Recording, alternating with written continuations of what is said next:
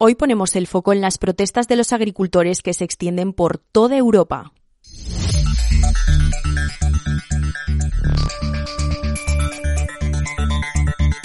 El campo está en pie de guerra y los agricultores han rodeado la sede del Parlamento Europeo en Bruselas.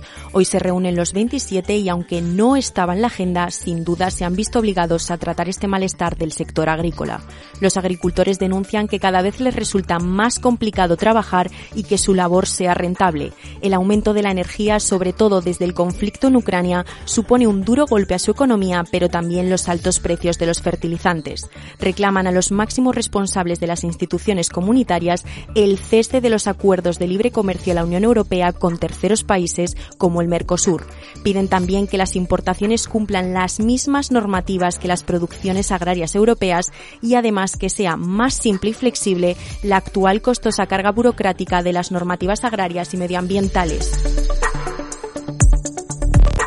Las protestas las protagonizan agricultores de Francia, Alemania, Italia o Grecia. Llevan varios días saliendo a las calles en sus países y ahora se plantan delante de la sede europea para exigir cambios. España también se suma. Asociaciones del sector como Asaja, COAG y UPA reclaman cambios en la regulación regional del sector agrícola y soluciones ante la escalada de precios en el campo.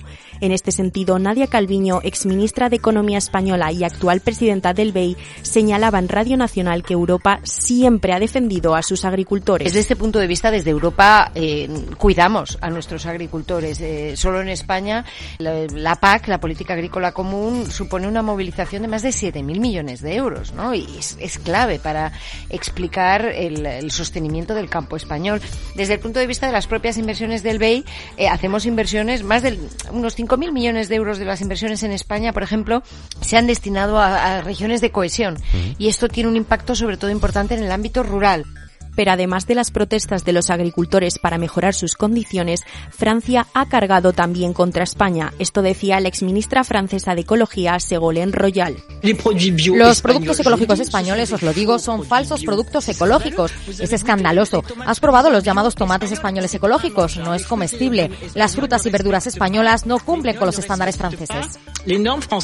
Sobre estas palabras, Calviño ha dicho que no hay que caer en la tentación de buscar culpables y de dividir, dado que la fuerza de Europa es estar unidos. Y es que las reivindicaciones del sector primario se extienden a la regulación europea, pero también al impacto sobre la soberanía alimentaria y sobre los precios. Francia culpa a España y España señala ya a Marruecos por motivos similares. El ministro de Agricultura, Pesca y Alimentación, Luis Planas, se va a reunir este viernes con las organizaciones profesionales agrarias Asaja, COAG y UPA por petición de estas para escuchar sus demandas. El campo planea ya una gran tractorada para el próximo mes de mayo como la que tuvo lugar en Madrid el pasado verano.